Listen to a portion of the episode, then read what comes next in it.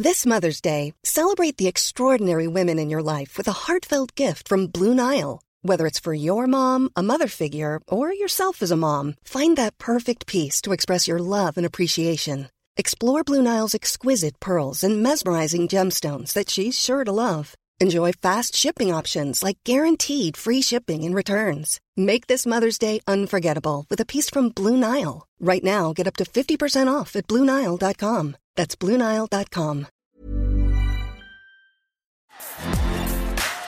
Bonjour à toutes et à tous, c'est Bart et je suis ravi de vous accueillir pour ce nouvel épisode du podcast Extraterrien, le podcast qui interviewe des sportifs hors du commun. Le but de ce podcast est de vous partager leurs secrets, leur vie et d'en apprendre beaucoup plus sur eux afin d'en tirer un maximum de conseils. Donc si vous aimez le sport, l'aventure, le développement personnel ou que vous aimez simplement vous inspirer de personnalités remarquables, alors ce podcast est fait pour vous. Juste avant de commencer, j'ai quelques messages à vous faire passer. Si c'est la première fois que vous écoutez le podcast, je vous remercie d'être arrivé jusqu'ici. D'ailleurs, je vous recommande l'épisode avec Mathieu Torder qui a traversé l'Antarctique à seulement 27 ans. D'autre part, si vous ne le savez pas, j'ai beaucoup d'ambition avec ce podcast et je souhaite aller chercher des sportifs de plus en plus incroyables. Et j'aimerais vraiment interviewer vos sportifs préférés. Sachez que l'un des meilleurs moyens de les convaincre de participer, c'est notamment de leur montrer que vous êtes nombreux à adorer le podcast sur les réseaux sociaux et sur les notes iTunes.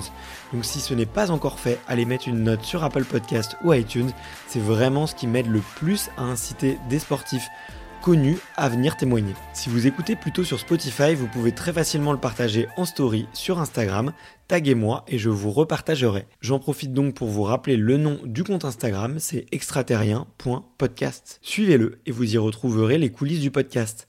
C'est aussi un excellent moyen de me faire vos retours et de me suggérer des invités.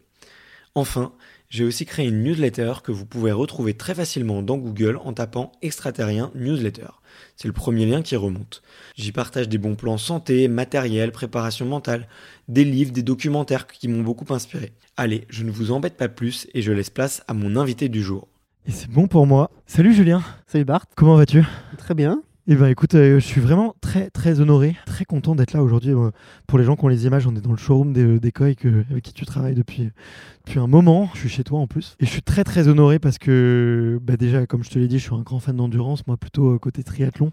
Je suis peu sorti des routes pour aller sur les chemins, mais j'ai quand même beaucoup d'admiration pour à la fois l'athlète que tu es et puis pour le sportif aussi super accessible, parce qu'on me l'a toujours dit toujours dit ouais va voir Julien il est super euh, sympa et tout il est super cool donc euh, je suis très content d'être là aujourd'hui j'espère que le plaisir est partagé tout à fait merci écoute on va parler de, beaucoup de choses je t'ai fait un peu le programme là juste avant euh, pour te mettre l'eau à la bouche on va parler effectivement d'endurance un peu de préparation mentale en solo on le verra mais t'es jamais passé par un préparateur mental on va parler aussi un peu de choix de matériel on va parler de tes projets actuels et projets futurs parce que je sais que tu continues énormément à être actif je suis aussi curieux de savoir qu'est-ce que c'est être manager d'un team et de créer un team donc plein de, petites questions.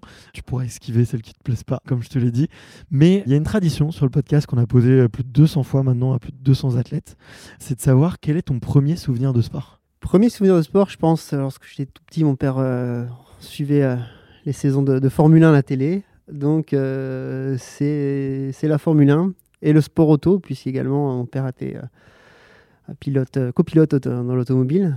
Donc dès tout petit, on était sur les, sur les rallyes euh, régionaux et nationaux. Voilà, donc c'était plutôt dans le, sport mécanique. Ok. À quel âge, toi, tu as passé ta première vitesse? En voiture? Ouais. j'ai conduit sans, sans, vitesse puisque j'étais trop petit pour toucher les pédales. Mais dans la propriété de mes grands-parents, j'ai appris à conduire euh, sur les jeux de mon grand-père dès, mes 4 ans. Ok. Ah ouais, effectivement, c'est tôt. Ouais. le mien, il vient d'avoir 3 ans là. Ok. Est-ce que je le vois dans un an lui filer le volant? Je sais pas encore. Mais il demande en tout cas. Je le mets sur les genoux. Euh, ça le fait plaisir. Ok, donc tu as conduit euh, très jeune. Est-ce que c'était un rêve, gamin, de piloter et de faire comme papa? Piloter, après, euh, bah, très rapidement, en fait, euh, j'étais un gamin hyper actif et tout le temps dehors. Donc j'ai commencé, comme tous les enfants, sur les, petits jouets, notamment sur un tracteur à pédales que j'ai usé jusqu'à ce que les roues se fendent en deux, les roues, les roues avant et les roues arrière se fendent en deux, tellement j'ai fait de kilomètres. Je pense qu'on aurait dû mettre un compteur dessus. Petit vélo. Donc en fait, tout, tout ce qui était à, à roue me, me, fascinait. Pour la petite anecdote, le premier mot que j'ai dit, j'habitais à la campagne, le premier mot que j'ai dit, c'était tracteur. Vraiment Oui. avant papa par tout, Avant papa, avant maman. Okay. Euh, je suis fasciné par tout ce qui avait des roues. Et naturellement, j'ai pu pratiquer euh, avant, des engins avant de rouler sur des engins motorisés, j'ai pu rouler sur des, des engins à pédale. Mais euh, la compétition est venue vraiment, vraiment plus tard. Pour moi, c'était euh, c'était juste un moyen de, de s'amuser et d'être en extérieur. Ok. Donc ouais, te dépenser, ouais, j'imagine. Voilà, tout à fait. Euh, j'ai eu la chance de grandir euh, dans un petit village avec euh, beaucoup d'espace dans au cœur, de, au cœur du massif des Vosges. Donc euh, j'étais euh, tout le temps, tout le temps à l'extérieur, euh, quel que soit, que soit le temps. Ok. Et comment il était le petit Julien à l'école, sur les bancs de l'école? Parce que je sais que pour beaucoup, beaucoup d'athlètes de haut niveau, ça n'a pas toujours été facile. Moi, je sais que j'étais un grand dissipé à l'école et j'avais tendance à beaucoup regarder par la fenêtre et, et à rêver un peu de nature. Bah, C'était le cas, mais justement, le sport m'a permis de, de, me remettre plus dans le droit chemin. C'est que j'étais tellement j'étais tout le temps en train de regarder dehors, en train de, de, de rêver, et puis euh, donc c'était compliqué euh, durant, durant le primaire. Euh, la première chose qui m'a canalisé, c'est la pratique du judo. C'est le premier sport que, on va dire, plus. C'est le premier sport que j'ai fait longtemps. Donc j'ai commencé euh, assez vers les 8-9 ans, je pense, et j'en ai fait jusqu'à mes 16 ans. Et c'est vrai que c'est euh, quelque chose qui m'a inculqué une, discipline la première personne que j'ai vraiment euh, respectée et écoutée, c'était mon prof de judo parce que, bah, en plus, il avait la carrure pour, il faisait un peu plus de 2 mètres, 130 kilos. Euh, Ça force le et, respect. et c'est pas comme euh, le maître d'école, euh, si on respecte pas les consignes, on prend des chutes et on fait des pompes, donc ça calme. Et c'est vrai que c'est un, un, beau sport pour, pour apprendre la discipline, le respect la discipline. Et ça m'a vraiment canalisé. Euh, également, ça m'a appris à tomber parce que je suis allé euh, énormément au service des urgences lorsque j'étais gamin. Euh, dix fois durant mes dix premières années de, de vie. Et oui, ouais, j'étais souvent. et, euh, et, le judo m'a canalisé, mais m'a aussi appris à tomber. Donc ça m'a été utile pour le, pour le reste de, de, de ma vie. Ah bah j'imagine, ouais. Carrément. Après, je serais pas devenu un champion de judo. j'ai fait, euh, je crois, fiche champion régional, mais euh, clairement. Quelle ceinture du coup? Ceinture marron, puisqu'ensuite j'ai commencé le VTT. Pour passer ceinture noire, il faut des points en compétition. Et euh, ça correspondait à la période où on débutait les compétitions de VTT et je pouvais pas faire les deux. Euh, donc j'ai jamais eu mes points en compétition pour obtenir la ceinture noire. Et puis ensuite, j'ai arrêté judo pour me lancer à fond dans, le VTT parce que j'ai compris que c'était ça que je voulais faire. Euh, la compétition de judo, c'est pas ce qui me plaisait le, plus. Puis comme je le disais, euh, j'avais pas les, capacités, les, fibres musculaires. Je suis typé, je suis typé sport d'endurance. Donc euh, je serais pas je serais pas devenu un champion de judo. Ouais, tu penses, c'est vrai qu'il faut être euh, hyper puissant, quoi. Il faut énormément d'explosivité, il faut des, beaucoup de fibres rapides euh, pour le judo, je pense. C'était un peu long pour moi de des compétitions de judo. Il y a beaucoup d'attentes. Euh, ce qui, j'aurais pas poursuivi des années, des années.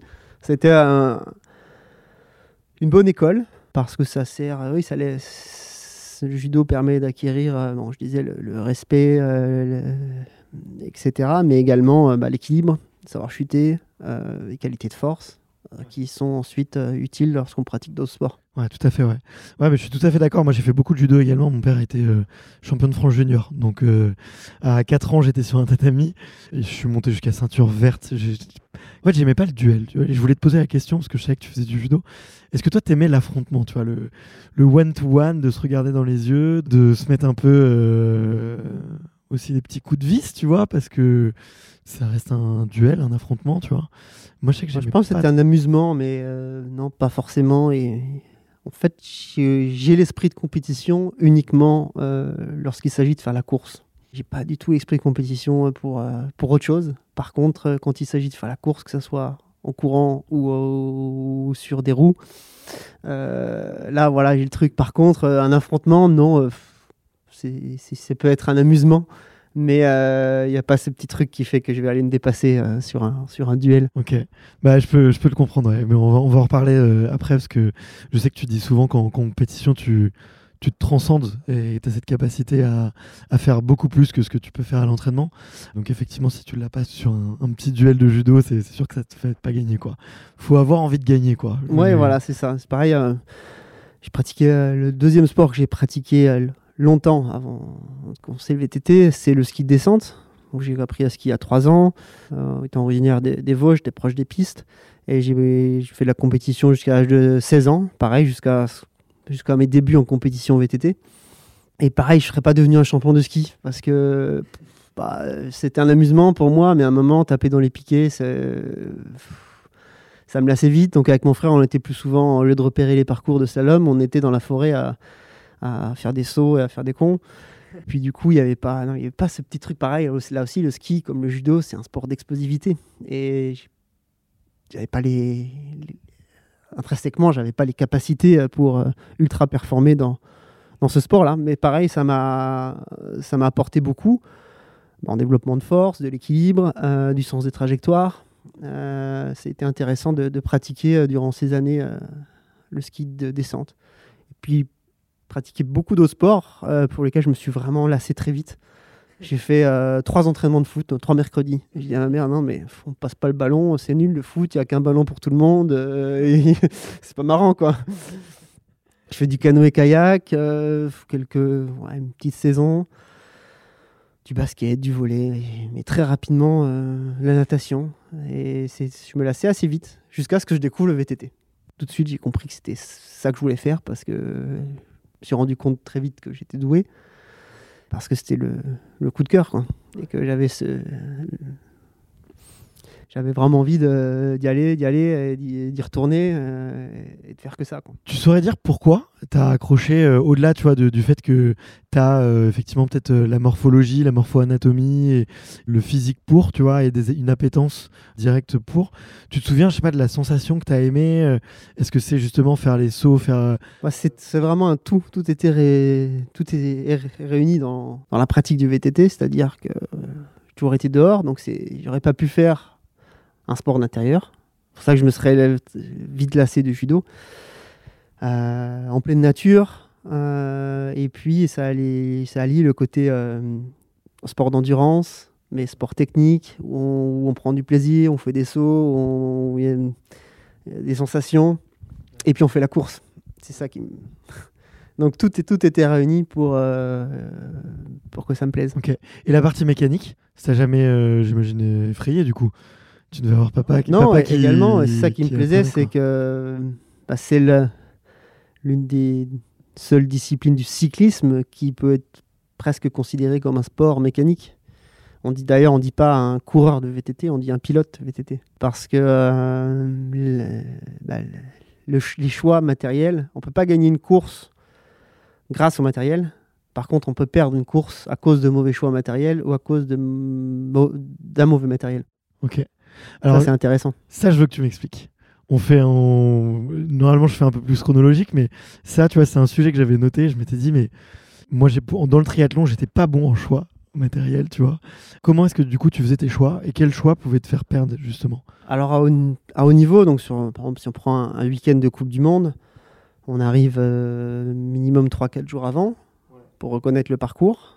Et là, euh, il y a vraiment tout un travail d'échange avec son mécanicien pour euh, tout ce qui est choix, choix et réglage. Donc choix matériel, c'est en premier temps, on va dire, commencer par les pneus. Il faut choisir euh, le pneu, la section, euh, le type de gomme et la pression. Ok. Pour faire court. Ok, donc déjà, rien que sur les pneus, tu as 4 curseurs. Minimum 4 curseurs, voilà.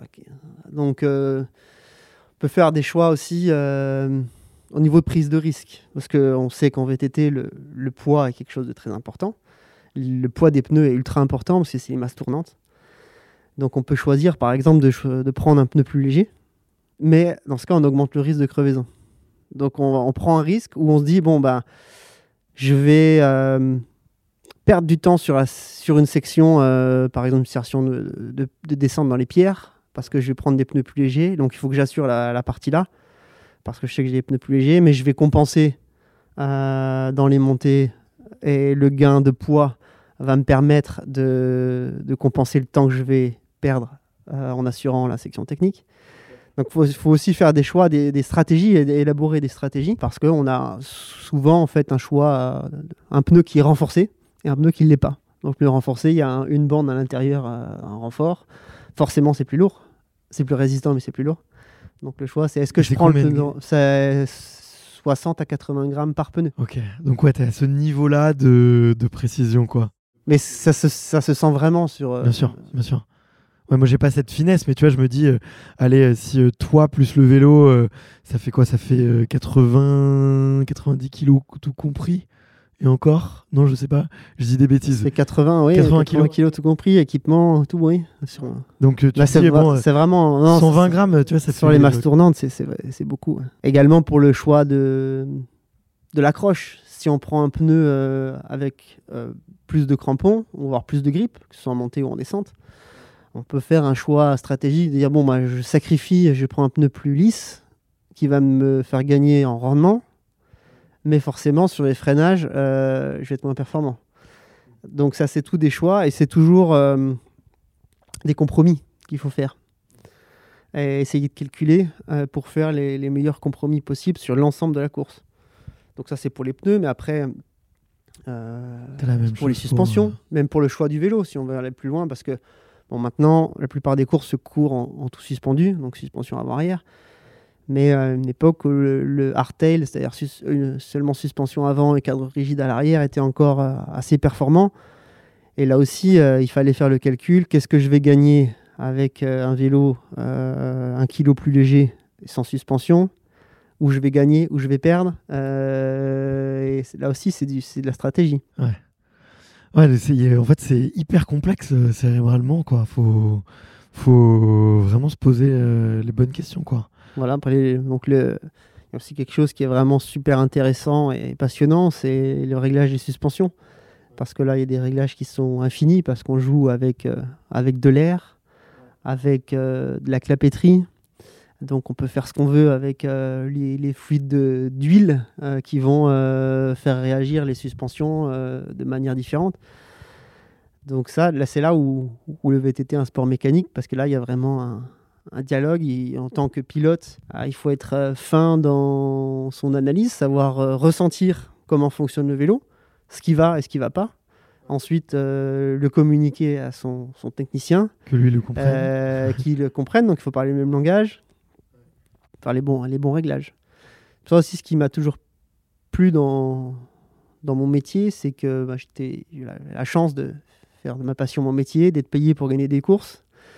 Euh, mais en tant que pilote VTT, on travaille aussi beaucoup avec les marques sur le développement produit. Et ça, c'est super intéressant parce qu'en gros, ce qui est roulé en, à l'international par, les, par les, équipes, professionnelles, euh, c'est souvent du matériel qui va se retrouver dans le commerce euh, une ou deux années après. Donc ça aussi, c'est intéressant de pouvoir même discuter et faire évoluer le matériel avec les ingénieurs des marques et puis, euh, c'est un peu la compétition de haut niveau. C'est aussi un, laboratoire pour les, pour les fabricants de vélos, pour, pour, les marques. Ouais, bien sûr, il y a plein de protos qui sont créés euh, juste pour toi, euh, pour voir si tu as des bonnes sensations dessus. Pour, Voilà, mais ensuite, ça sert pour, pour le grand public parce que si, si c'est performant en compétition, bien souvent, c'est performant aussi pour le, le, grand public. Ouais, ouais et puis il y a toujours soit un effet de confort, soit un effet de. Tu vois effectivement de performance que tu peux aller apporter euh, au grand public. Ouais. Toi, ça te plaisait cette partie-là, justement? Oui, ça me plaisait beaucoup. Ouais. C'est pour ça que euh, maintenant que j'ai arrêté ma carrière, c'est quelque chose que je continue à faire, euh, développement produit, pour les marques avec lesquelles je travaille actuellement. Ouais, ouais mais c'est, on sent cette passion. On sent que tu aimes en parler. on reparlera peut-être un petit peu plus tard de justement de l'après-carrière et tout, mais, mais je, on sent que tu as envie de transmettre ça, tu vois, cette passion-là. peut-être, je sais pas si toi, c'est ton père qui t'a qui t'a fait autant aimer euh, cette partie mécanique et tout, mais euh, on sent que ça te. On sent qu'il y a des petites étoiles dans les yeux, tu vois. Ouais, j'ai toujours été. Enfin, depuis mon début de carrière en, compétition, euh, été très attentif à tout ce qui, pouvait être amélioré pour augmenter la performance. Donc c'est passé dans un premier temps par la nutrition. je ne suis pas issu d'une famille de sportifs de haut niveau, donc en fait, j'avais pas de j'avais pas de repères. J'ai appris par moi-même, j'ai lu des livres, je me suis renseigné. Euh, j'ai commencé à devenir plus pointu dans, ce domaine. Et puis, euh, je me suis intéressé petit à petit à tout, euh, à tout ce que je pouvais mettre en œuvre en dehors de l'entraînement pour améliorer ce qu'on appelle les gains marginaux. Et c'est ça qui fait, c'est le petit plus par-ci, par-là. Euh, et je trouve ça passionnant justement d'aller bah, d'aller essayer d'explorer tous les, tous les domaines et de tout mettre en œuvre pour, euh, pour, pour tout améliorer. Donc la technique, euh, on fait partie, la, stratégie, on parle le, mental. Quand on parlait de, on- donc sur la semaine de compétition, on, fait les choix sur le vélo, et toi, des choix techniques, mais ça va plus loin après, en- avec l'entraîneur, on fait les choix aussi de où est-ce que c'est intéressant d'atta- d'attaquer ou même euh, de mettre plus de watts, parce qu'en VTT, il y a beaucoup de virages, et euh, il faut essayer de, de lisser certains, certains efforts, certaines relances, parce qu'il y a des efforts qui sont plus intéressants au niveau temps que d'autres. Je m'explique si jamais Là, tu parles au, au, au routard, là, donc il faut que tu m'expliques. voilà, ça sert à- ça sert pas à grand chose de, de faire un pic de puissance si derrière on doit freiner. Parce que euh, c'est de l'énergie qui est dépensée pour rien. Donc toi, tu vas calculer le taux de puissance que tu vas mettre versus le taux de freinage que tu vas mettre, et tu vas essayer de mettre, d'opposer les deux sur directement sur la boucle et de voir à quel Voilà, en moment fait, ça l'idée fait- c'est on a, on a un, réservoir d'énergie avant au départ de la course. C'est comment j'utilise cette énergie sur une heure et demie pour qu'elle soit la plus efficace et la plus rentable possible. Sachant qu'il y a des moments où tu vas être obligé de freiner, quoi qu'il arrive. Quoi qu'il arrive, oui. Euh, Il y a des moments où, par exemple, mettre euh, beaucoup de watts sur le plat, ça va être moins rentable que mettre beaucoup de watts en montée. Parce que sur le plat, on va lutter contre la pénétration dans l'air. Et pour gagner, euh, si on a un groupe, on est en chasse sur le groupe de tête. Il y a euh, 10 secondes d'écart. Il y a un bout de plat et ensuite une montée. Vaut mieux être calme sur le plat, récupérer, enfin récupérer, rester à la même distance et boucher le trou dans la montée d'après. Parce que euh, ça va être plus rentable euh, pour une dépense d'énergie donnée. Si on met la, dépense sur le plat, on va gagner moins de temps que si on le met l'énergie dans la montée. Donc ça, il faut segmentariser. Donc on connaît le parcours par cœur puisqu'on est là pendant trois jours. C'est-à-dire qu'un circuit de Coupe du Monde qui fait entre 4 et 6 km, on l'a fait au moins une dizaine de fois. Tu le, tu le répètes aussi dans ta tête, ce parcours-là? Oui, on doit tout connaître par cœur. ouais. Ouais, ok.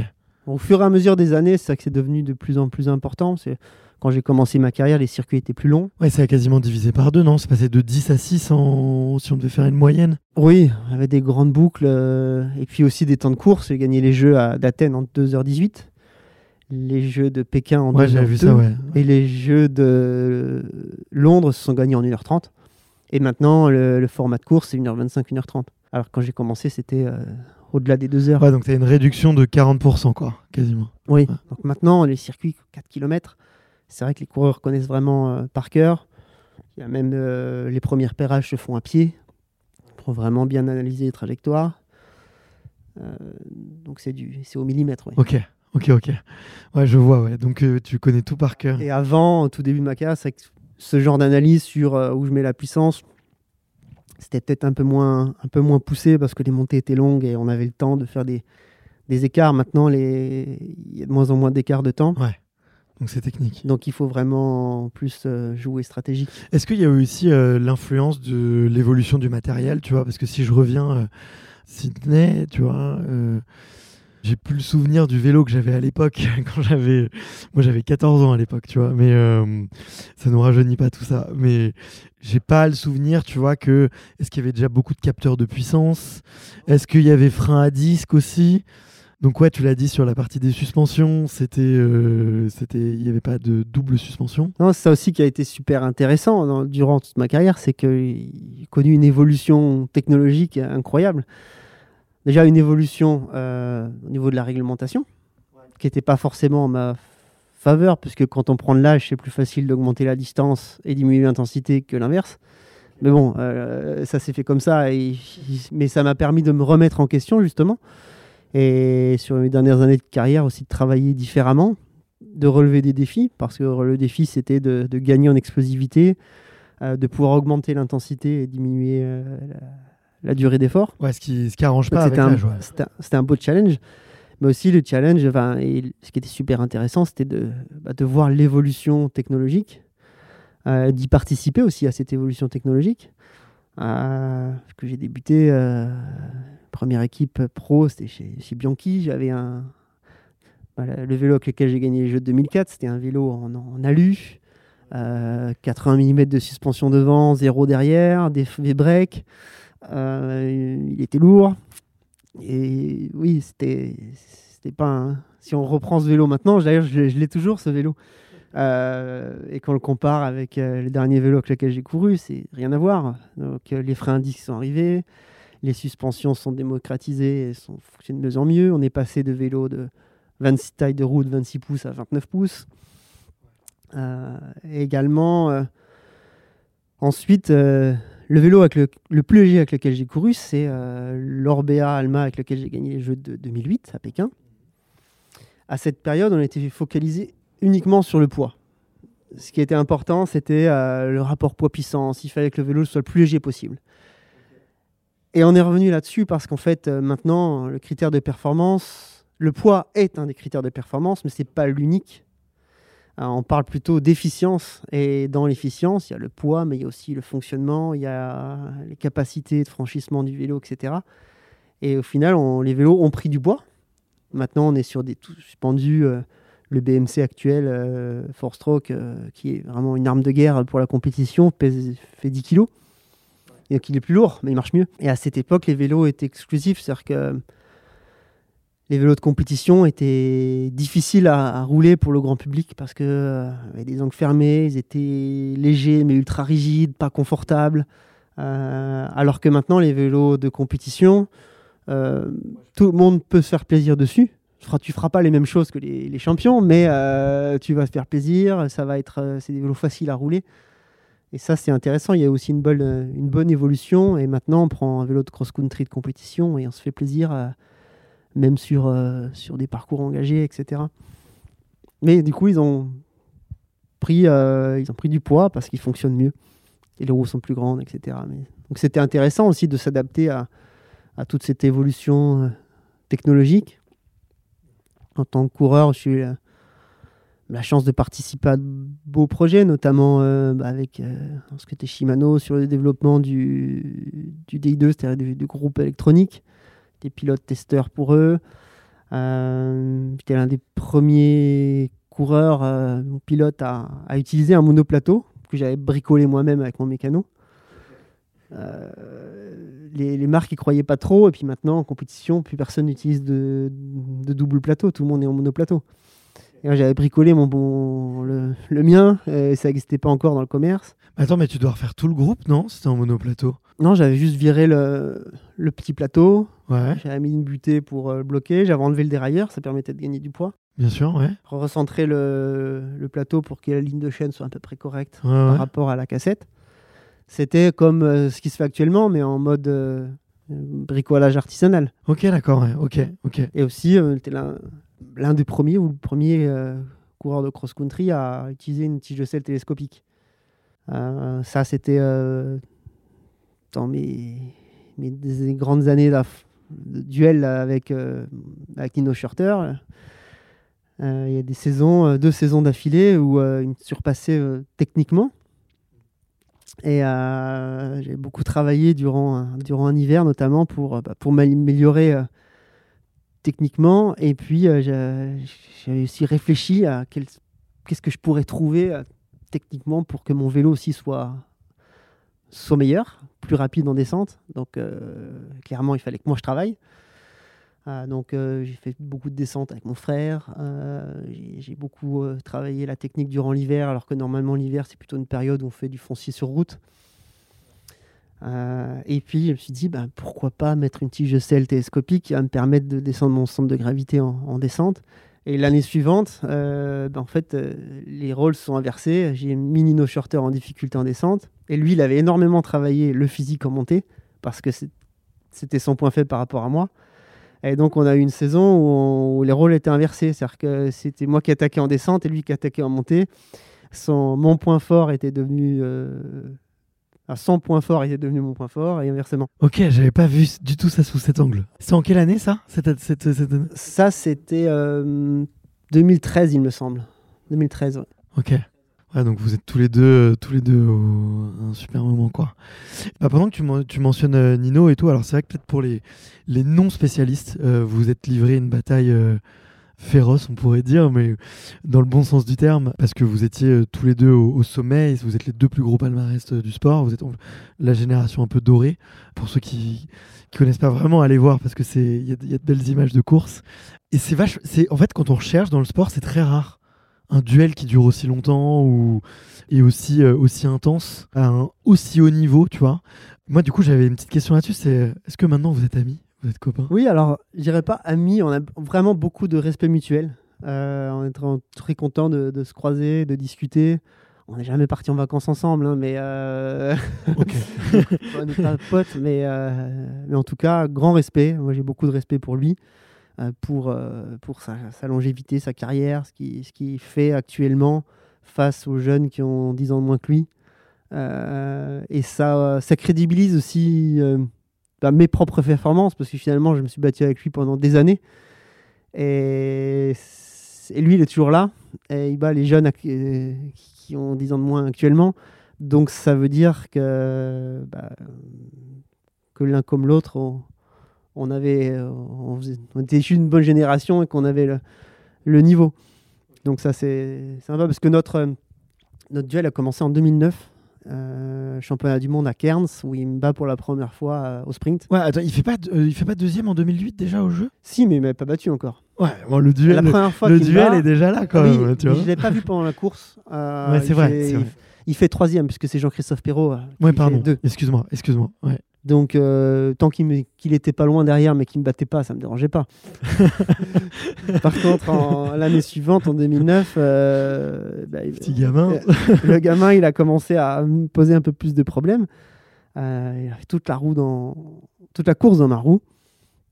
C'était un circuit assez roul- roulant, avec exposé au vent. Et bah, j'ai peut-être un peu été trop confiant en moi- en moi-même. Et euh, j'ai roulé notamment aussi parce qu'il y avait une grosse équipe suisse. Ils étaient euh, quatre euh, en tête de course. Euh, donc j'étais coincé au milieu, des, au milieu des Suisses. Et là, j'ai pêché par peut-être excès de confiance. J'ai beaucoup roulé. Il était dans- tout le temps dans ma roue parce que forcément, il y avait d'autres Suisses derrière. Et je pensais pas qu'il tiendrait jusqu'au bout. Sauf que bah, il a tenu jusqu'au bout. Et puis, euh, il a fait parler, ses- ses- pour la première fois, ses qualités de- d'explosivité et de sprinter. Ouais. Et il me bat au sprint. Sur un très beau finish, ouais. Un très très beau finish. Donc j'avais un peu mauvaise puisque j'avais fait quasiment toute la course devant. Tu m'étonnes. Et Oui. Après, ça fait partie du vélo. ça fait partie, tu voilà. Puis ça a été sa stratégie pendant deux, a- deux saisons. Euh, C'était euh, de rester dans ma roue et de me battre au sprint. J'a- J'allais y venir. Comment tu le ressens? Donc là, cette période, nos- c'était un peu tendu parce que quelquefois, euh, bah, quelquefois, j'aurais eu envie qu'ils prennent aussi les, les choses en main. Et puis ensuite, euh, ensuite, il est devenu numéro un. Donc, il est devenu euh, leader et le boss de la discipline. Et à partir de ce moment-là, euh, il a pris les responsabilités qui allaient avec. Il a commencé à se, comporter également en, patron, on va dire. Et puis là, à partir de là, nos, nos relations ont été très bonnes. Et puis nos duels ont été que plus beaux, puisque lui, ce qu'il voulait le plus que tout, c'était gagner devant moi. Et moi, ce que je voulais, c'était gagner devant lui. Quand on gagnait et que c'était l'autre der- deuxième, euh, c'était ça le plus beau parce que, ça, faisait des beaux duels. Bah écoute, tu vois, moi j'ai un. Bon, après, c'est peut-être mon, délire de, de, créateur de contenu, mais je pense qu'il y aura un- vraiment quelque chose à faire, quoi. En une entrevue, 10 ans, 20 ans après, tu vois, de, de se raconter la course et de faire, euh, de faire des entretiens croisés. Je pense qu'il y aura des trucs bien à faire. Si jamais euh, ça te dit et que vous voulez le créer, euh, moi je, je suis là, si vous voulez. On filme, on, on en produit, on fait tout. Euh, je le finance même, tiens. Allez. Mais euh, ok, et la question que je voulais te poser, c'est est-ce que euh, tu penses que tu aurais été aussi bon s'il avait pas été là? Et je me serais, j'aurais peut-être pas fait une si longue carrière parce que c'est ça qui m'a motivé euh, après quelques années d'ultra domination euh, entre 2004, 2008 euh, jusqu'à 2009. bah, j'enchaînais les victoires. Et puis, mon unique but, c'était juste gagner parce que si je faisais deuxième, j'avais perdu. Et là, ça m'a vraiment remis en question. Ça m'a permis de travailler différemment parce qu'il est venu un peu bouleverser les codes. il, il m'a imposé une nouvelle manière de courir où je pouvais plus, euh, comme avant, euh, accélérer progressivement à monter et puis lâcher tout le monde. Euh, parce que si je faisais ça, il restait dans ma roue. Il fallait que je réussisse à attaquer, il fallait surprendre, il fallait pas faire d'erreur parce qu'il en profiter. Donc ça, bah, ça m'a vraiment remis en question et ça m'a fait travailler aussi d'autres, d'autres choses, travailler l'explosivité, travailler comme je l'ai dit tout à l'heure aussi bah, le pilotage. Et tout ça, c'était, ultra passionnant parce que à l'entraînement, je pensais a une chose, c'était ce qui lui faisait bien, ce que moi je faisais moins bien, et qu'il fallait que je travaille ça pour, pour pouvoir le battre. Ouais. Est-ce qu'avec le recul, c'est pas un peu trop d'énergie d'avoir euh, ce duel comme ça de... Vous êtes tellement à un niveau égal, tellement en train de vous batailler, et tu en sens que c'est. Lui, il y a des interviews de lui, il dit exactement la même chose de toi, tu vois, qu'il y a une sorte d'obsession de l'autre, tu vois. Est-ce qu'avec le recul, c'est pas trop en fait? Non, parce que dans tous les cas, ce qui aurait été trop, euh, c'est c'est jamais bon pour le sport quand il y a une seule personne qui domine son sport. Ça tue. Euh, donc, euh, j'ai eu cette, période-là. Moi, j'en ai profité. Mais sa venue était bonne aussi pour, pour mon sport. puis finalement, comme je disais, aussi pour ma remise en question. donc, non, cette obsession, elle était, elle était bonne pour tout le monde. Ok. Mais écoute, c'est en tout cas c'est cool de mettre des mots euh, sur quelques images que j'ai pu voir. Euh, euh, je trouve que c'est beau, tu vois, ça fait partie du sport et effectivement d'avoir cette passion pour le duel un peu à distance, c'est je trouve ça je trouve ça chouette. À quel point la victoire elle est plus belle du coup quand tu reviens, quand tu regagnes face à quelqu'un qui t'a dépassé pendant quelques années ben, Il n'y a pas de belle victoire sans, belle bataille. c'est vrai qu'entre 2004 et 2008, il y a même. Heureusement que je me suis pris une claque en 2008 d'ailleurs euh, au championnat du monde, euh, parce que sinon j'aurais certainement pas gagné les Jeux. C'est-à-dire que dans cette période-là, 2004-2008, j'étais numéro un et euh, il fallait. C'est pas. J'essayais de gagner, il fallait que je gagne. Si je faisais deux, c'était Absalon a perdu. J'ai gagné une course, je profitais même pas de la victoire parce que je pensais déjà à gagner la course d'après. Et jamais ça, finalement, j'ai gagné quatre titres de champion du monde d'affilée sans vraiment, à part le premier, sinon les, les trois autres, j'en ai pas, je les ai pas savourés parce que à peine le maillot gagné, c'était bah, maintenant il faut que je travaille parce qu'il faut que je le garde l'année prochaine. Quand euh, Nino est arrivé, commençait à me battre, euh, bah, ça m'a déchargé aussi de ce poids d'ultra favori. Quand je suis arrivé au jeu d'Athènes, euh, au jeu de Pékin en 2008, la pression elle était monstrueuse parce que une médaille d'argent aurait été, aurait été une défaite. Donc, il euh, n'y a plus, il a aucune autre solution que de gagner. Sinon, c'est perdu. Alors que quand on est outsider, bah, on, peut, on peut être content d'avoir fait deuxième si on a fait une belle course. Bien sûr. Ouais, une médaille. Et j'ai retrouvé ça par la, par la suite. Et après, ben, aussi, le fait quand Dino a commencé à, à me dépasser, bah, c'est plus facile d'être chasseur que chasser. Et puis, euh, ça, enlève, ça enlève de la pression. Et, euh, ensuite, à partir de ce moment-là, j'ai vraiment savouré euh, les victoires. Le, titre de champion du monde que j'ai le plus savouré, c'est lorsque je gagne en 2014 en, Norvège. Parce que ça faisait longtemps que je courais après le titre, le titre de champion du monde. Le dernier remonté à 2008. À 2000, euh, non, 2008, j'ai pas gagné. Remonter un petit peu. Et là, d'avoir gagné à 30, en plus à 34 ans, après un super duel avec, face à Nino, là, là j'ai vraiment savouré ce titre. Et je parlais tout à l'heure de, claques, justement, dans cette période. Donc, je suis arrivé au championnat du monde 2008, que je n'ai pas gagné, en Italie, où euh, la pression était monstrueuse. J'avais perdu le, l'envie parce que les jeux approchaient. Le championnat, c'était la semaine du championnat du monde. J'étais tombé à l'entraînement, j'avais mal au genou, j'étais pas super. Euh, je sentais que j'étais pas dans une bonne dynamique, mais il fallait que je gagne. Euh, je savais que c'était très compliqué parce que je sentais que c'était pas, j'étais pas au top. Et, il fallait que et là, je suis rentré dans une mauvaise spirale, spirale négative où euh, la pression a pris vraiment le pas sur l'envie, sur, j'étais obligé et je savais que c'était difficile. Et là, je me suis pris une, grosse claque. Euh, en plus, bon, le jour-là, rien n'a fonctionné comme prévu. Et donc, j'avais mal au genou. Euh, il un problème sur mon vélo. Donc, à chaque fois que je passais en zone technique, je parlais à mon mécano, mais j'oubliais de prendre à boire. Donc, il y a un moment, ce qui devait arriver arriva. Euh, j'ai eu mon champ de vision qui s'est rétréci. Et dans une, dans une côte, en fait, J'allais tellement doucement que je me suis effondré sur le côté. J'ai repoussé le vélo. La bonne crise d'hypo, quoi. Ah là, mais complet. c'est dingue que ça arrive, tu vois. Euh, j'ai même pas pu finir. que j'ai repoussé le vélo jusqu'au sommet de la côte. J'ai fait de la roue libre dans la descente suivante. Et la côte suivante, c'était impossible de la monter. Donc je suis rentré, j'ai pas pu finir. Et même j'ai fait une autre, une autre refus d'obstacle, on va dire. Après la course, j'étais tellement déçu que je dis à l'entraîneur national ah, je rentre en vélo à l'hôtel. C'était la piste cyclable, sauf la, partie finale pour aller à l'hôtel, il y avait une montée. Et quand j'ai vu la montée, je me suis assis au pied de la montée et j'ai attendu la voiture deux heures. Il y avait 400 mètres de montée. J'ai attendu deux heures que la voiture arrive. Je ne pouvais plus du tout. Mais cette, euh, grosse claque m'a vraiment remis en question. Avec mon entraîneur, on a fait un gros point. Euh, et du coup, euh, on était à quatre semaines des Jeux.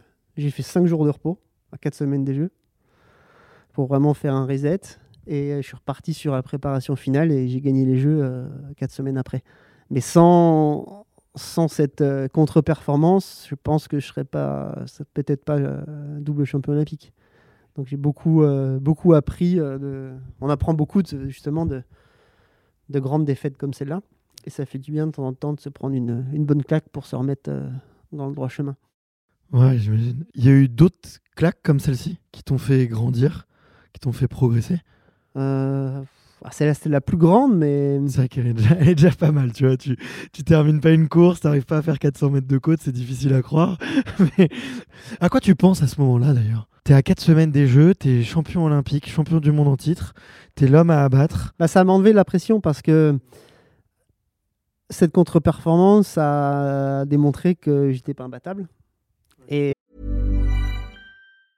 A lot can happen in three years, like a chatbot may be your new best friend. But what won't change? Needing health insurance. United Healthcare Tri Term Medical Plans, underwritten by Golden Rule Insurance Company, offer flexible, budget friendly coverage that lasts nearly three years in some states. Learn more at uh1.com.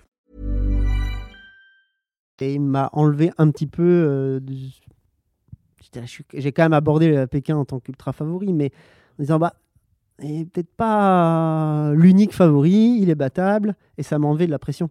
Ouais, ok. Ouais, toi, ça te rajoutait beaucoup de pression d'avoir ce statut de favori? Oui, et c'est euh, ce qui m'a. Alors, pas forcément la pression, parce que la pression, elle me dérangeait pas plus que ça, c'était plutôt cette obligation de résultat qui était, euh, qui était pesante.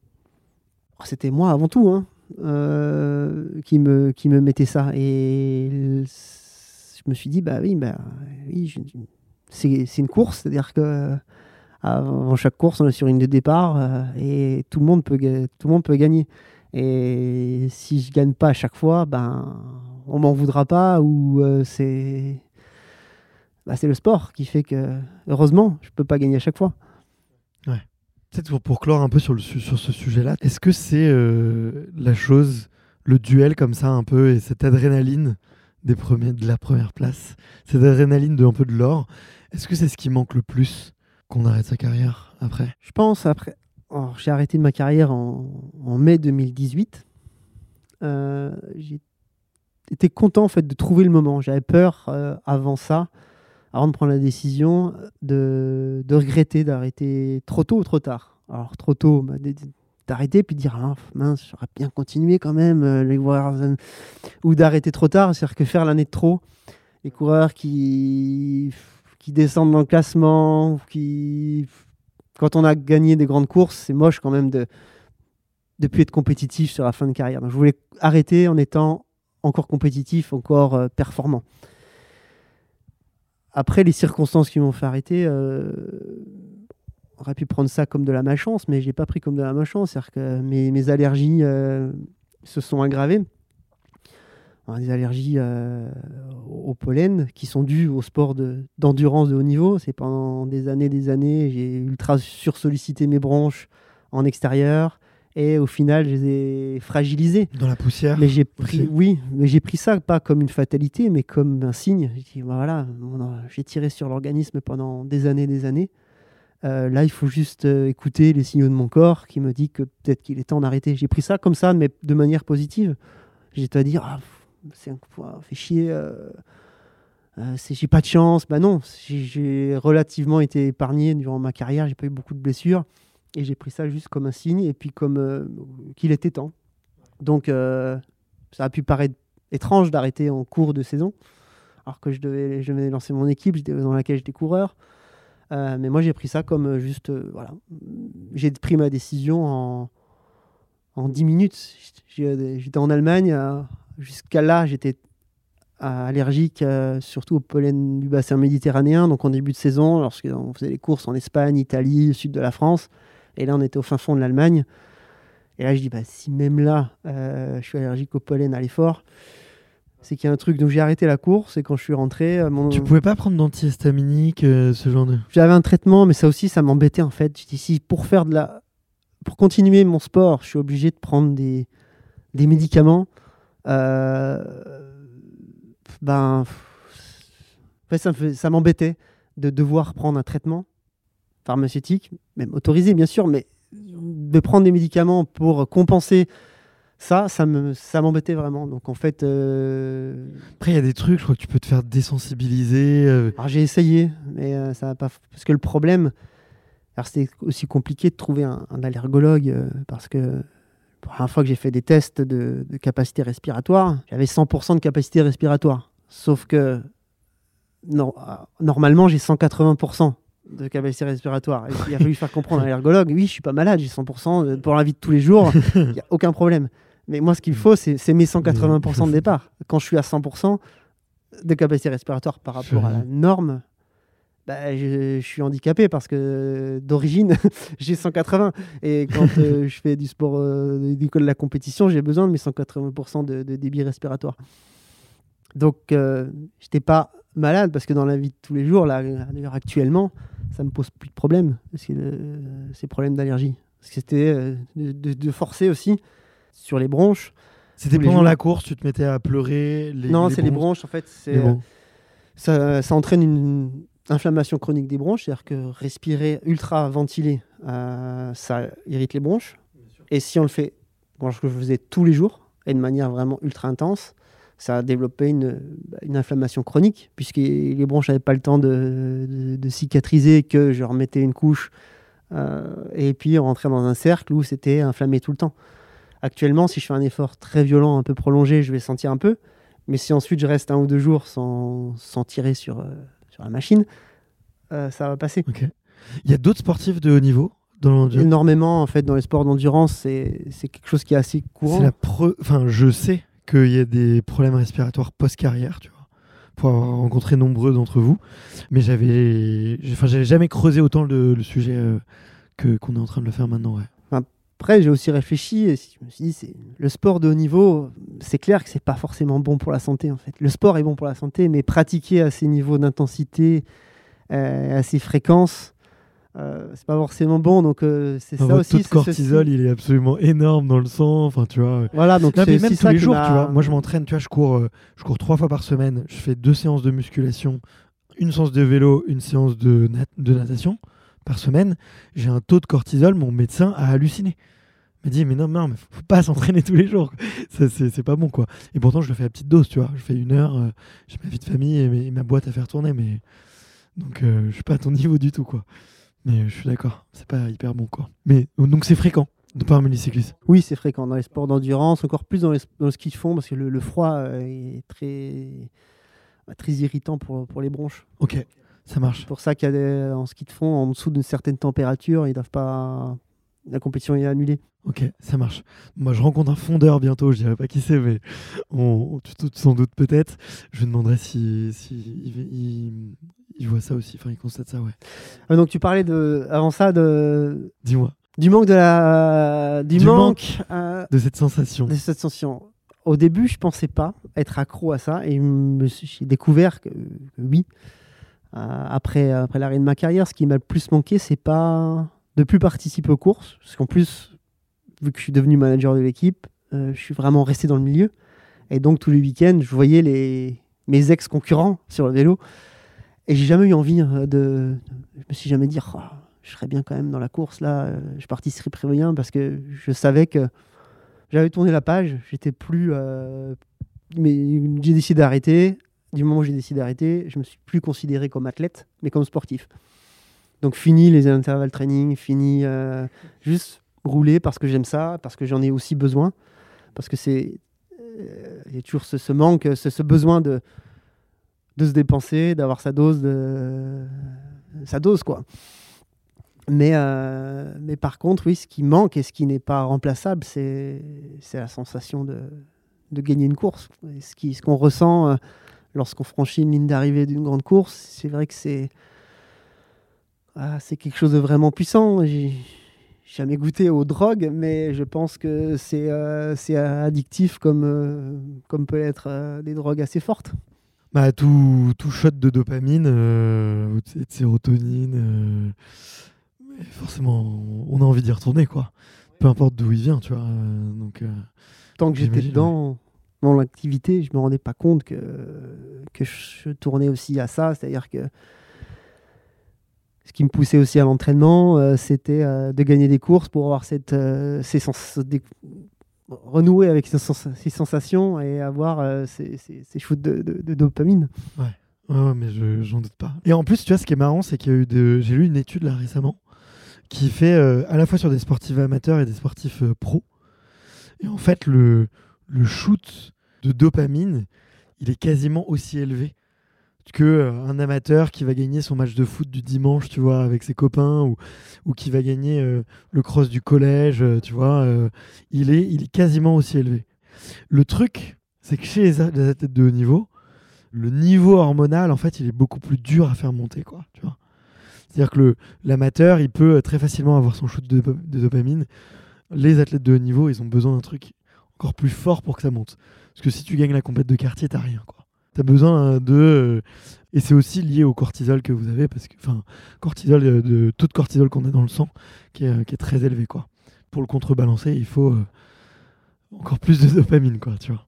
Donc, ça peut, si ça t'intéresse, je t'enverrai, je t'enverrai, je t'enverrai ça. Ouais, volontiers. Pourquoi avoir voulu envie de créer ton équipe? Bah, J'ai décidé d'arrêter ma carrière donc pour, ces raisons-là, parce que j'avais l'âge, parce que j'ai senti les signes, mais j'aimais toujours le, milieu de la compétition. Et j'avais envie de rester dedans. Euh, déjà, j'ai créé l'équipe en 2017, donc pour poursuivre ma carrière. J'avais prévu d'arrêter ma carrière en 2017. Je me suis fracturé la clavicule et je voulais pas rester sur une saison comme ça euh, ben, où j'avais pas couru certaine, un, quart de saison. Et puis j'avais envie de, de, poursuivre, mais de manière différente, avec les partenaires euh, que j'avais choisis, euh, et donc ça m'a plu. Et ce qui m'a plu aussi, c'est j'avais un jeune avec, moi et je me suis rendu compte que je commençais à, m'ouvrir. Euh, pendant des années, j'ai été focalisé sur moi-même parce qu'un sportif de haut niveau, il est auto-centré et il doit être concentré, penser qu'à lui et à sa performance. Et là, je suis découvert à, avoir euh, envie de, transmettre ce que j'avais moi bah, à transmettre mon expérience, à avoir envie de, bah, de donner.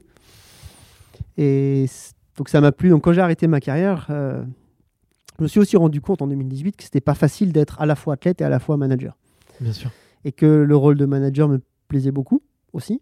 C'est quoi le rôle de manager? Tu peux l'expliquer un peu? Alors ce rôle, mon rôle, c'était euh, de, déjà de constituer l'équipe. Donc, euh, travailler en amont, c'est-à-dire déjà trouver l'argent, parce que c'est ça le, nerf de la guerre, c'est pour avoir une équipe, il faut avoir de l'argent, donc il faut trouver des sponsors, pour monter un projet, le vendre à des partenaires qui vont soutenir le, projet, et ensuite tout organiser euh, pour, bah, pour mettre les coureurs dans les, bonnes, dans les bonnes conditions. Et le rôle de manager qui me plaisait plus, c'est le rôle de manager sur le terrain, c'est-à-dire euh, là, euh, partager avec les athlètes, les accompagner sur le terrain, les, conseiller dans leurs choix, euh, dans leur stratégie de course, etc. Donc cette partie-là me plaisait de plus en plus. Donc tout naturellement, dès que j'ai arrêté, je me suis focalisé à 100% sur là-dessus. Et puis l'équipe qui était à la base une toute petite équipe qui permettait de me faire courir moi et un autre jeune, je l'ai fait grandir pour d'année en année, jusqu'à l'année dernière où l'équipe a terminé meilleure équipe mondiale masculine. donc parmi les, les, toutes meilleures équipes, équipes mondiales. Ok. Et comment, ça se, comment ça se termine? J'ai lu, euh, dis-moi si c'est si indiscret et trop business, mais tu vois, j'ai lu dans la presse euh, du coup un rachat de l'équipe. Donc je me dis, est-ce que du coup l'équipe, c'est une entreprise avec qui a un asset financier? Ou un asset euh, d'une manière ou d'une autre qui peut se, qui peut se racheter quoi Ça change de nom Alors oui et non, c'est-à-dire que l'équipe appartenait à ma, à ma, société, donc c'était ma société qui gérait l'équipe. Donc j'étais manager et propriétaire à 100% de l'équipe. Les partenaires financiers sont juste, sont même pas des actionnaires, ils sont juste des, des sponsors. Oui, contributeurs. Même voilà, l'équipe s'appelait la dernière année, l'équipe s'appelait euh, BMC, BMC Mountain Bike Racing, euh, mais euh, l'équipe appartenait à ma société, dont dont je suis gérant unique. et l'équipe a grandi, grandi, et à un moment, l'année dernière, je me suis rendu compte que ça devenait quand même compliqué de de se battre contre des équipes de marques qui appartenaient aux marques. D'autres équipes qui appartiennent en direct aux fabricants de, vélos notamment. Parce que moi, en tant bah, qu'individuel, je n'ai pas de la flexibilité financière. Moi, je constituais un budget en début d'année. Et en cas de mauvaise surprise, euh, bah, tant pis pour moi. Euh, ou en cas ou si une opportunité se présentait, j'avais pas de, flexibilité de trouver un extra budget euh, pour, pour acheter un coureur ou pour, pour faire quelque chose de non budgétisé à la base. Et puis, euh, bah, je suis content que l'équipe ait grandi parce que c'était euh, une belle aventure, mais à un moment, ça devenait aussi passer plus de temps à être patron qu'à être manager sur le terrain. C'est-à-dire que je suis un, peu perdu de terrain et ce qui me plaisait dans les premières années, c'était vraiment la proximité avec les coureurs, de pouvoir aller avec eux sur les parcours, de les conseiller, de vraiment le terrain. Et ensuite, ben, plus, de, plus de grands coureurs, plus de personnel, plus de staff à gérer. Euh, donc, ça voulait dire plus de temps sur la partie administrative, gestion, euh, management, et moins de temps sur, euh, réellement sur le terrain avec, avec les coureurs. Ce qui me plaisait le plus. voilà, et puis plein de choses qui ont fait aussi l'année dernière, on avait quand même compliqué à gérer, puisque bon, pas le cacher, mais mon ex-compagne était dans, dans l'équipe, il a fallu gérer ça. Et puis, 20 euh, années en tant que coureur, 5 euh, années en tant que, manager. Peu c'était peut-être le temps aussi de, bah, de découvrir un peu de choses. Donc, tout, tout, ça a fait que. Et puis avec BMC, hein, je suis toujours en très très bon terme. Donc, on, a réfléchi aux différentes options qu'on avait. Eux, ils voulaient continuer à investir plus. Donc, euh, euh, tout naturellement, en fait, ils ont repris en direct la gestion de l'équipe. Y a une transmission, dire, de, euh, l'équipe de ma société vers en direct BMC. Donc maintenant, l'équipe BMC est, suisse. Elle était française avant, l'équipe ETT, puisque ma société est française. Et maintenant, elle est gérée en direct par la marque BMC suisse. Euh, marque avec laquelle j'ai signé un contrat d'ambassadeur, avec laquelle euh, je compte sur des liens très très étroits, et puis notamment aussi pour la pour le conseiller euh, conseiller la marque pour pour le management de de l'équipe, puisque c'est quand même aussi il y a un petit pincement au cœur, mais ce que je voulais, c'est qu'il y ait une vraie transmission et que ce que j'ai créé perdure, que l'esprit absolu Absalon, l'esprit euh, ben, perdure, même si, euh, si c'est plus moi le, propriétaire euh, de l'équipe. J'ai toujours un œil très attentif à ce qui se passe et comment ça, comment ça se déroule dans, dans l'équipe. Oui, tu as donné le bébé, mais tu as envie de voir comment il grandit, c'est sûr. Voilà, c'est ça. ok. Enfin, très belle aventure en tout cas. Ouais, voilà. Puis maintenant, j'ai vraiment ravi de bah, découvrir autre chose, de travailler avec, avec des marques avec lesquelles j'ai vraiment envie de, de travailler, mais sur d'autres projets un peu moins centrés sur, euh, sur la compétition, mais plus sur euh, le développement produit, sur euh, l'image, sur, sur d'autres choses. Et puis, l'idée aussi, c'était de me dégager un peu plus de temps parce que, en tant que coureur, j'étais parti de la maison 200 jours par an. En tant que manager, 220 jours, puisqu'au final, lorsqu'il y avait deux fronts, moi je devais être sur les deux fronts. C'est-à-dire des, des, coureurs qui faisaient une course en week-end, d'autres non. Euh, en tant que coureur, je prenais toujours l'avion quand c'était plus rapide, mais en tant que manager, s'il y avait un véhicule à conduire, c'était moi qui devais conduire le véhicule, donc je partais avant les coureurs, je rentrais après. Donc là, euh, l'idée, c'est d'avoir aussi euh, plus de temps pour me lancer aussi de, nouveaux défis sportifs. Je parle de défis, hein, pas de performance. J'ai découvert le triathlon, j'ai découvert le, le trail, le trail longue distance, la moto. Toujours en tant que sportif outdoor, euh, je suis fan de, toutes les, de tous les sports outdoor et de toutes les disciplines. Donc l'idée, c'est de, de pouvoir euh, avoir le temps de, de goûter à tout, découvrir aussi d'autres univers, parce que là aussi, euh, besoin de plus m'ouvrir. Je connais très très bien ce monde, de, le monde du VTT, euh, je connais par cœur le monde de la compétition VTT, mais aller voir un peu ce qui se fait euh, dans le monde du trail, dans le monde du triathlon, euh, Du gravel. monde de la, du gravel, de la moto. Euh, C'est super intéressant. Ok. Bah, tu peux nous dire un petit peu les, les petits défis que, que tu as fait euh, du coup cette dernière année? Vas-y, je te laisse. euh, Donc, euh, défi, donc en fin d'année dernière, j'ai participé à la, la 03000, qui est un triathlon vertical. Bon, malheureusement, le triathlon s'est transformé en duathlon. Euh, c'était pour m'arranger d'un point de vue performance, mais euh, l'idée c'était vraiment de partir au premier triathlon. Donc il falloir que je réitère euh, l'expérience pour vraiment participer à un, à un triathlon. Parce que je, suis pas, je, je me débrouille bien en course à pied, plutôt pas mal. En vélo, bon, il n'y a pas trop de problème, mais je suis pas un grand nageur. Donc, euh, c'était pour moi un défi de nager, surtout que comme j'étais prévenu assez tardivement, je me suis dit, ça sert à rien de m'entraîner en natation. De toute façon, je vais pas gagner grand chose à faire euh, quelques entraînements en natation. Euh, je vais m'entraîner en course à pied, c'est là qu'elle peut se gagner. Donc en gros, il fallait survivre dans l'eau et après euh, remonter des places. Ouais, comme beaucoup de, de, de coureurs ou de cyclistes font. ouais. On lésine un peu sur la, la natation, ouais. Mais c'est le plus, c'est le plus dur aussi. hein, avec Ce mais triathlon est tellement dur euh, parce que c'est un triathlon vertical. Donc le principe, c'est euh, nage dans la mer, dans le lagon de Saint-Pierre à La Réunion. Ensuite, euh, le vélo, je sais plus combien de kilomètres, 75 je crois, mais avec euh, 1500 mètres de dénivelé positif. Non, 2000 mètres de dénivelé positif. Parce qu'on pose le vélo à 1005, mais on a une petite descente. Et ensuite, 2005, 10 km de course à pied, arrivé à 3070 mètres. Donc c'est quasiment impossible de courir tellement c'est raide. Arrivé au sommet du, Piton des Neiges. Et là, il y a des, écarts monstrueux qui peuvent se, se faire. Et ce qui est marrant, en fait, c'est que on je suis plus athlète, mais quand je suis en compétition, bon, en fait, je vais me donner à 100% avec les capacités du, jour. Et en vélo, j'arrive plus à me faire mal parce que je sais que même si je me fais mal, j'irai moins vite que ce que je pouvais aller avant. Par contre, en course à pied, j'y arrive vraiment parce que parce qu'en course à pied, je progresse. depuis- J'ai intégré la course à pied dans mon programme d'entraînement d'athlète euh, dans mes dernières trois dernières années de carrière. L'idée, c'était de, de gagner en explosivité. Pour ça, je faisais de la, de la pilométrie, mais faire du, de la course à pied permettait aussi de, maintenir ce, ce travail. Gagner en explosivité, aussi d'augmenter euh, le volume horaire.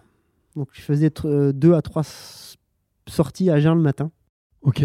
par semaine, Ouais. euh, de 35-45 minutes environ. Vélo ou Course à pied. Course à course pied. à pied. Et quand j'ai arrêté ma carrière, euh, ma carrière, je me suis, euh, j'ai- plus couru euh, parce que plusieurs choses, parce que ça me donnait ma dose plus rapidement, ah, on y vient. Et parce que bah, C'est vrai que tu montes plus. point de vue temps. pratique, à cette époque-là, quand je gérais le team, j'avais moins de temps. Donc, y a des- la course à pied, c'est super facile. Et on met des baskets, un short, un t-shirt, on part, on rentre, c'est fini. Le vélo, c'est plus de logistique. Puis vélo, on sort pas pour une heure. En course à pied, on fait une heure, une heure quinze. On a déjà un bon entraînement. En vélo, euh, on fait rien en une heure quinze. Oui. Donc, euh, et puis, euh, autre chose, c'est que du coup, en course à pied, j'ai commencé à progresser. Alors qu'en vélo, quoi que je fasse maintenant, bah, je n'atteindrai plus jamais le niveau euh, de, de carrière. Donc, euh, donc voilà, puis, j'aime ça, mais surtout euh, en trail, en tout terrain. Moi, je suis toujours, toujours que ce soit en tout terrain, parce que sur quand je cours sur route, je trouve ça long. Alors qu'en tout terrain, je vois pas le temps passer. euh, je trouve les sensations aussi un peu du VTT en descente, euh, le placement des pieds, les trajectoires. euh, j'aime beaucoup ça. Du coup, j'ai participé à, à ce triathlon vertical. Et oui, je me suis vraiment régalé dans la partie finale à pied. Je termine 5 ou 6, je crois. Donc voilà, après ça, j'ai participé à un, un trail il n'y a pas très longtemps dans les Cévennes. Un 63 km, donc c'est un premier trail longue distance. J'y suis allé un petit peu à la fleur au fusil parce que j'ai fait 4 trails dans ma vie, euh, deux de 12 km et deux de 24. Et là, je me suis dit, voilà, quitte à faire, euh, il y a plusieurs distances, il y a 42, 63, bah, je vais faire 63. Et j'avais jamais fait euh, plus de 32 km en course à pied. Et je me suis régalé, mais euh, à partir du, kilo- du 45e kilomètre, au niveau musculaire, euh, c'était quand même très compliqué. Mais je fais 9e sur, euh, sur 700 participants. Donc euh, voilà, m- 63 km avec 2007 de dénivelé, 6h44, quelque chose comme ça. Donc je me suis, euh, je me suis régalé, puis j'ai découvert ce, ce monde du trail sur les autres trails que j'avais fait, c'était des trails de, moins grande importance. Là, la, la, la Seven Trail, c'est un- une belle organisation. Euh, puis rencontrer des, des, des champions de, de- de la discipline et découvrir ce, ce monde qui est très, très intéressant. Ouais. Très proche du VTT Qu'est-ce qui est différent? Alors, euh, j'ai l'impression que c'est un peu euh, le monde du VTT d'il y a quelques années. C'est en train de, de se professionnaliser, mais il y a encore l'esprit super bon enfant qu'il pouvait y avoir avant. Parce que plus un sport se professionnalise, plus on perd quand même l'esprit euh, bon enfant, l'esprit de départ, quoi, forcément. Parce qu'on va dans la recherche de la performance. euh, quand les sponsors arrivent et que l'argent arrive, euh, on ne peut pas garder les mêmes, l'esprit originel. Et là, on, voit que le, trail, c'est à le vent en poupe, ça, et ça intéresse des, sponsors, des athlètes qui commencent à pouvoir en vivre. Donc, ça se professionnalise. Ouais, puis c'est aussi bien pour le sport, quoi. Il y a des bons côtés, des, mo- des moins bons. Et puis, euh, oui, je suis- là, c'est peut-être aussi par rapport à mon enfance, mais j'ai toujours été fan de, de moto. Ouais, j'ai vu quelques photos sur Instagram. euh, Voilà, je communique un peu moins sur la moto parce que les, les gens qui me suivent sont plus euh, sport outdoor euh, nature. Euh, mais, donc euh, j'étais dans le sport mécanique, comme je l'ai dit tout à l'heure, hein, étant enfant. Euh, j'ai acheté ma première moto à 18 ans. Petite histoire, j'étais, on était dans l'avion, j'étais dans l'avion euh, assis à côté de Fabien Barrel, qui est un champion de descente. On était junior, on partait au championnat du monde au Canada. Et dans l'avion, on se dit, si on gagne, on s'achète une moto. Il a gagné le championnat du monde junior en descente. J'ai gagné le championnat du monde euh, junior en cross-country. À mon retour, j'ai acheté une moto. Une moto d'enduro. Euh, une moto de cross d'abord. Et j'en ai fait jusqu'en 2004. Et en 2004, l'année des Jeux, je suis tombé, je me suis fait un hématome à la cuisse. Et là, je me suis dit, non, mais c'est pas possible euh, de, de se blesser en moto. J'ai revendu ma moto. J'ai plus jamais touché une moto jusqu'à la fin de ma carrière. Et quand j'ai arrêté ma carrière, c'est une des premières choses que j'ai fait. J'ai racheté une moto. T'étais autorisé? Alors, j'avais pas de contrat dans. De, de, de restriction dans mes contrats. Ok. Mais C'est vrai que le VTT, C'est un euh, peu un sport à, à risque, entre guillemets. Et pratiquer des sports à risque, bon, bah, ça, aide aussi, ça participe. Par exemple, je sais que le, ski de descente, euh, c'est un sport qui est considéré comme dangereux. Euh, Il y a beaucoup de sportifs, notamment Témis Mann. euh, J'ai eu l'occasion de discuter par exemple, avec Camille Mauresmo, qui adore le ski et qui, m'a dit euh, bah, elle était frustrée durant sa carrière de ne pas pouvoir skier parce qu'elle n'a pas le droit. Mais en VTT, ben, le ski de descente, tout ce qu'on travaille en ski de descente, on peut le transposer dans notre sport. Donc c'est sûr qu'il y a une prise de risque importante. Si on se blesse en ski, euh, ça la fout mal. Mais d'un autre côté, ben, le travail de force, le travail de trajectoire, de glisse, euh, on, peut le transposer dans, en VTT. Donc euh, j'ai jamais eu de jamais eu de, restrictions dans mes contrats, mais euh, je me le suis imposé moi-même parce que voilà, je n'aurais pas voulu me blesser durant ma carrière en, motocross. Ouais, ok. Mais t'aurais pu, euh, si tu t'écoutais, t'aurais pu euh, faire des petites bêtises, quoi. Voilà, donc euh, je me suis interdit et de 2004 à 2018, j'ai pas touché une, une moto. Et maintenant, maintenant j'en profite. Sur de l'enduro, tu te vois faire, je sais pas, une, une course.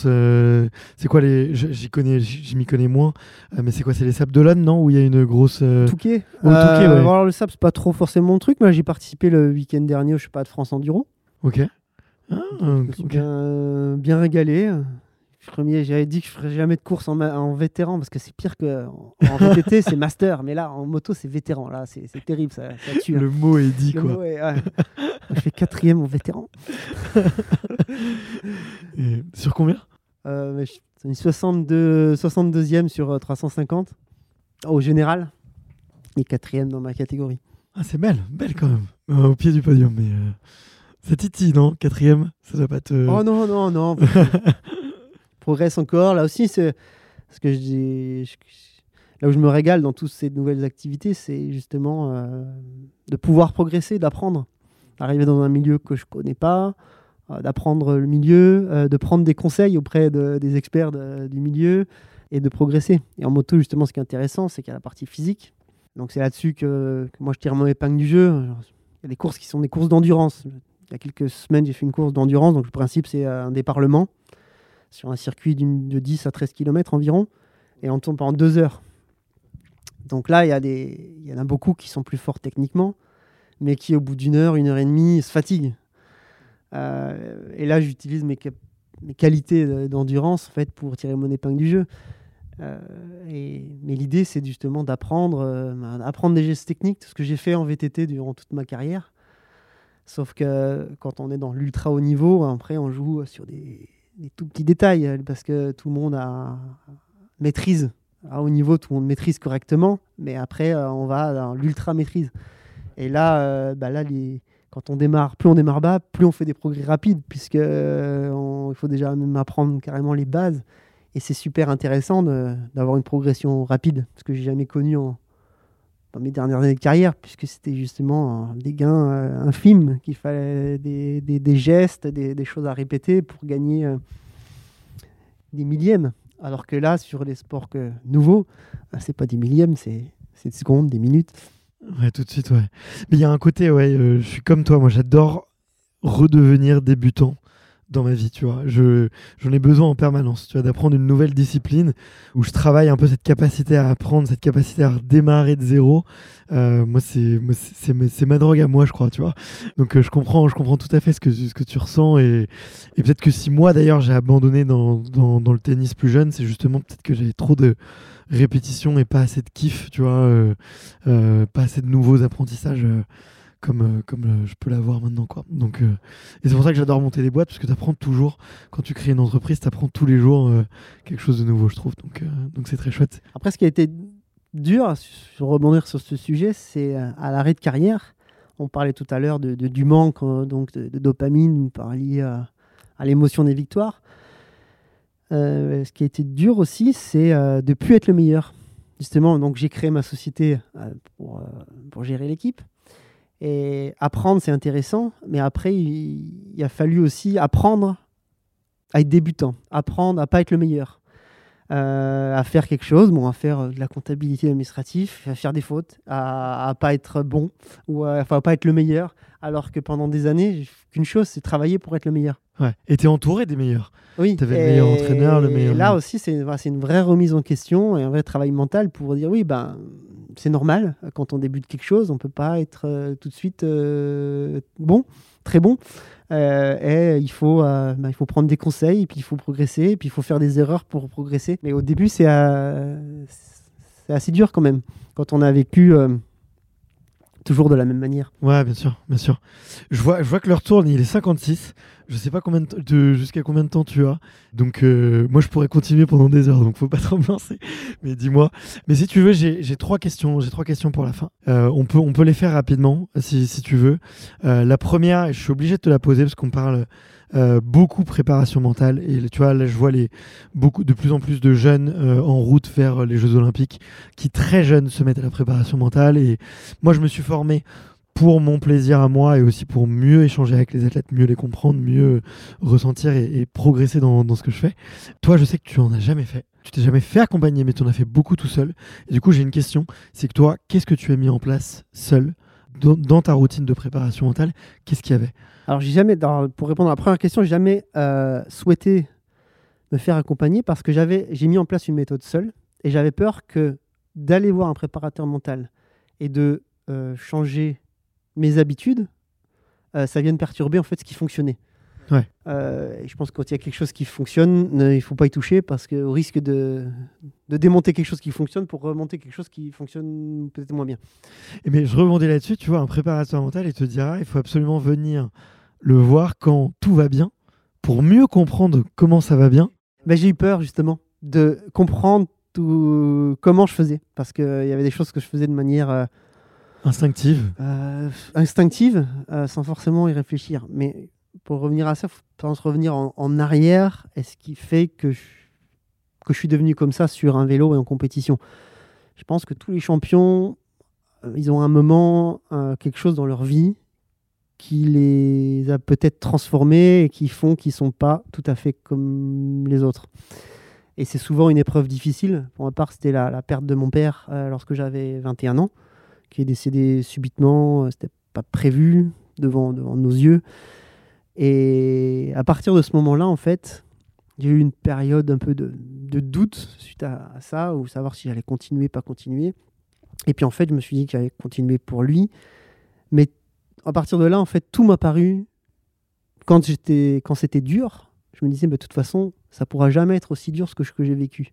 Et à partir de mon moment-là, euh, bah, j'étais animé d'une force et surtout euh, ben, un mental qui, me disait non, tu as connu beaucoup plus dur, donc ça, c'est pas dur. Et, et toute l'énergie, toute la. Je suis quelqu'un qui est très introverti, qui ne montre pas mes émotions, mais en fait, tout ce que j'avais à l'intérieur, euh, bah, me, me défoncer sur un, sur un vélo, ça me permettait d'extérioriser, de, de sortir cette énergie que j'avais en moi. Et puis aussi, euh, voilà, mentalement, ensuite, je suis devenu une. J'avais deux personnalités. C'était Julien, euh, le Julien normal de la vie de tous les jours. Et puis ensuite, Julien en compétition sur un vélo, euh, qui, est, qui est plus le même. Mais c'est lié à cette épreuve de vie euh, à la base. Et puis ensuite, j'ai affiné ça sur le travail donc men- mental. C'est-à-dire qu'il n'y a, pas de, il a jamais de performance sans stress. Et avec mon entraîneur, on a simplement, il faut réussir à ajuster le niveau de stress. C'est vrai que des fois, il faut euh, diminuer le niveau de stress parce que le stress peut inhiber la performance quand vraiment on est, il nous accapare de trop. Quand des fois on a une baisse de motivation, il faut se monter un peu le stress parce que sans stress, ça marche pas.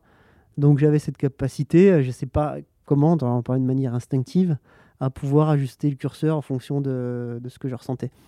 Ça, c'est plutôt pour avant la course. Avant de passer en mode euh, course et mode euh, Julien bis. guerre, quoi. et pendant la course, j'ai toujours, été étonné en fait de voir euh, ce que j'étais capable de faire en course par rapport à ce que j'étais capable de faire en entraînement. Petit exemple, hein, à l'entraînement, si j'avais du rythme course, un- la moyenne de watts que j'étais capable de tenir en course, à l'entraînement, je la tenais 10 minutes. Alors qu'en course, je pouvais la tenir 2 heures. Et je me dis, mais comment c'est possible que à l'entraînement, j'ai l'impression de me donner, à- de me donner, je tiens 10 minutes et en course, je peux tenir ça 2 heures. Et ça m'a toujours fas- fasciné parce qu'en fait, c'est que mental. C'est qu'en cours, j'arrive à me mettre, me transcender, à me mettre dans un mode où, bah, je pouvais aller beaucoup plus vite, plus fort. J'étais pas un champion de l'entraînement. Quand on prend mes valeurs à l'entraînement euh, et qu'on les comparait à, à d'autres concurrents, j'étais moyen bon, quoi. Mais et après le jour de la course, capable de faire euh, de faire dix fois mieux. Et ça, ça oui, ça m'a toujours fasciné. Je pense que c'est un peu comme euh, j'avais cette capacité en course à mettre en mode survie. Je sais pas si t'es déjà arrivé, tu es en vélo et t'as un chien qui te course. Ah, et t'es là, tu te rends compte que tu es capable d'aller vraiment vite quand tu as un mode survie. quoi. Et ben euh, en course, j'arrivais à, à m'y mettre tout seul, alors que j'avais pas de risque pour ma, pour ma vie. Mais pour moi, me faire doubler, c'est ne pas gagner, c'était comme euh, être, en, danger de mort en fait. Ok. C'est hyper intéressant ce que tu dis. J'aurais bien envie de, creuser, mais le, l'heure tourne. Je sais que tu as beaucoup lu. En tout cas, j'ai entendu sur quelques vidéos que tu. Et puis ça se sent que tu es un passionné, que tu vas au fond du détail, que tu aimes. Tu as l'amour du détail en fait. Je pense que c'est l'amour du haut niveau, de la performance aussi. Et ça, c'est un truc que vraiment les, grands champions ont, je trouve.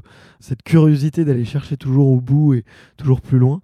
Je sais que tu as beaucoup lu. Est-ce que toi, il y a des, vraiment des bouquins qui t'ont peut-être, euh, je vais pas dire changé la vie, mais qui t'ont fait progresser, qui t'ont fait grandir qui t'ont fait être euh, un Julien, euh, un meilleur Julien, tu vois? Les premiers livres, euh, c'est ceux de, de Denis Richer, qui est spécialiste de la, nutrition et sport d'endurance, que, que j'ai dévoré, euh, j'ai dévoré ces livres euh, quand j'étais plus jeune et j'ai appliqué ensuite les recettes, on va dire, euh, de la nutrition euh, des sports de performance. Alors, il a, des, il, avait, il a des livres qui sont assez euh, vulgarisés, qui sont accessibles, et d'autres qui, sont, euh, qui sont vraiment très poussés, notamment lorsqu'il parle de, de micronutrition, où là, c'est un peu plus, plus tendu. Euh, j'ai- J'aime bien aussi lire des biographies d'athlètes, justement, pour, euh, bah, pour voir comment, euh, comment ça fonctionne dans d'autres sports, pour aussi comprendre les personnalités de, grands champions. Bah écoute, moi je peux t'en recommander une si tu veux, celle d'André Agassi. Je sais pas si tu l'as lu. C'est ma préférée, moi, de toutes celles que j'ai lues, et pourtant j'en- ai lu beaucoup. Mais pourquoi Euh, C'est parce que tu comprends en lisant le bouquin que c'est un mec qui aime pas le tennis, qui est pas passionné, et que sa flamme intérieure, tu vois, euh, ce moment dur un peu, c'est euh, rendre fier son papa qui, qui lui a un peu imposé d'être dans le tennis. Et il veut, si tu veux, gagner pour que son père un peu le laisse tranquille, quoi c'est à la fois moi j'ai fait tu vois j'ai fait sport études tennis donc c'était mon, mon sport je- ça m'a fait vibrer et en même temps euh, c'est triste parce que euh, tu ressens quelqu'un qui est pas épanoui quoi et il y a un peu ce, cet équilibre performance versus douleur qui est très très intense dans le bouquin Ce qui est terrible, c'est les parents qui veulent vivre par procuration à travers leurs enfants et qui poussent leurs enfants dans le sport pour, euh, et c'est pour exactement vivre quelque ça chose qu'ils auraient aimé vivre. Et ça, c'est c'est dur. Tu, tu accompagnes tes enfants, mais tu les pousses pas à faire quelque chose que toi, tu aurais aimé faire. ok ouais. et toi il y a une biographie euh, que- qui t'a plu plus que les autres ou je sais pas une qui t'a qui t'a marqué comme ça? Celle de, de Sébastien Loeb, ok beaucoup aimé. ah je l'ai pas lu je l'ai pas Euh, lu De Chris Froome, ok ouais Martin Fourcade. Ouais, bien sûr. Ok. Bah écoute, j'ai pas lu celle de Sébastien, donc euh, je, je la lirai. J'arrive à ma toute dernière question. C'est pas un passage de flambeau olympique, mais c'est un passage de micro. Euh, c'est de savoir, euh, toi, euh, qui est-ce que tu verrais bien sur une interview, tu vois, sur extraterrien, de parler un petit peu de tous ces sujets, tu vois, à la fois de, de ça, peut être de, de prépa mentale, de choix techniques, d'après-carrière, euh, de goût de la victoire, euh, d'amour du sport. Qu'est-ce que tu me recommandes d'aller interviewer? Ça peut être ça peut être un bon copain, une bonne copine, comme ça peut être euh, une athlète ou un athlète que tu connais pas assez, que tu aimerais bien découvrir, tu vois, sur un format un peu long. Qu'est-ce que tu aimerais bien écouter? Ou que tu me recommandes d'aller interviewer? Parce que tu le connais par cœur et que tu me dis, tiens, là. Ah, tu poses une, poses une colle. Il y a tellement de. Justement, elle est dans, les, dans des sports de montagne qui sont trop peu médiatisés, mais euh, voulait skier l'alpinisme, parler de le trail en montagne, des, sports euh, qui sont ultra durs, euh, mais euh, qui sont pour le moment encore trop peu médiatisés. Ok. Bon, écoute, je vais voir François Daen la semaine prochaine, donc je, je vais voir un grand monsieur aussi de l'endurance, donc ça, va être, ça va être pas mal. Eh ben écoute, bon, j'aurais pas eu ta recommandation, mais tu me, je sais que tu me diras quelques noms euh, hors antenne, donc euh, c'est pas de souci. Merci infiniment, Julien. Euh, je me suis, je me suis vraiment régalé. J'ai le sentiment d'avoir passé euh, deux heures avec un, avec un champion, mais surtout un passionné, tu vois, et quelqu'un qui, qui a envie de transmettre. euh, ça se sent. Donc merci infiniment pour ça. Je pense que ça plaira beaucoup, beaucoup aux auditeurs, cette générosité-là. Et écoute, j'espère que, que tu as passé un très bon moment. Et comme on dit euh, par chez moi, je te dis à très bientôt, parce qu'il n'y a que les montagnes qui ne se recroisent pas. Donc salut Julien, Salut à bientôt. Merci d'avoir écouté cet épisode jusqu'au bout. Si vous êtes encore là, c'est sûrement que l'épisode vous a plu. Donc n'hésitez pas à le faire savoir autour de vous et à vous abonner pour ne louper aucun épisode. J'ai mis tous les liens dans la description, donc n'hésitez pas à y jeter un coup d'œil. Et sinon, moi je vous dis à la semaine prochaine pour une prochaine interview. Ciao